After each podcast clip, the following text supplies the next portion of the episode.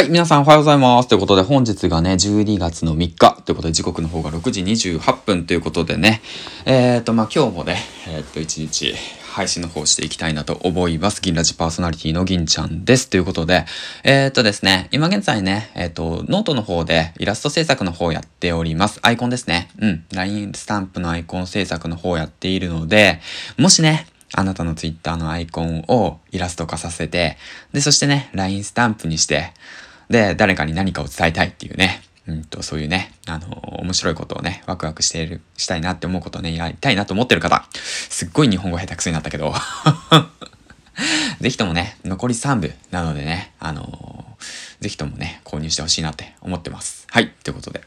そんな感じでね、今日も一日配信の方していきたいなと思います。はい、今日のトークテーマなんですけども、皆さん朝活やってますか？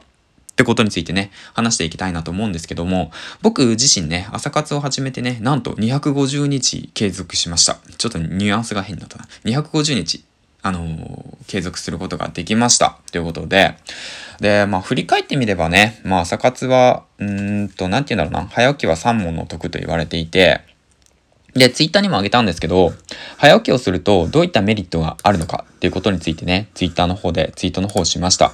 はい。ということで、そちらの方をね、ちょっと、えっ、と、見ていただければ嬉しいんですけども、早起きをすると皆さんはどんなメリットがあると思いますか？はい。えっ、ー、とね、僕がね、250日ね、継続させていって、で、やっぱり朝活のメリットっていうのは7つね、あります。うん。1つ目が頭が冴える。2つ目が時間が増える。そして3つ目、作業効率がアップする。4つ目、ポジティブになれる。5つ目、やる気が湧いてくる。えっ、と、6つ目、自己肯定感が高まる。7つ目、1日の始まりを感じられる。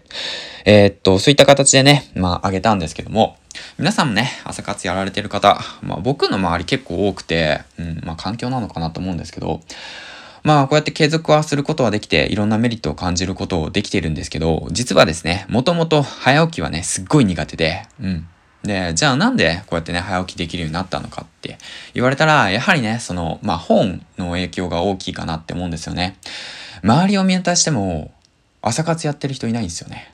僕の環境の中では。うん。そんな中で、やはり時間を作り出そうと思って考えたら、まあ朝しかないのかなと思っていて。うん。で、その中で、やっぱりね、その本を読んでその習慣化させたっていうのが強いかなって思ってます。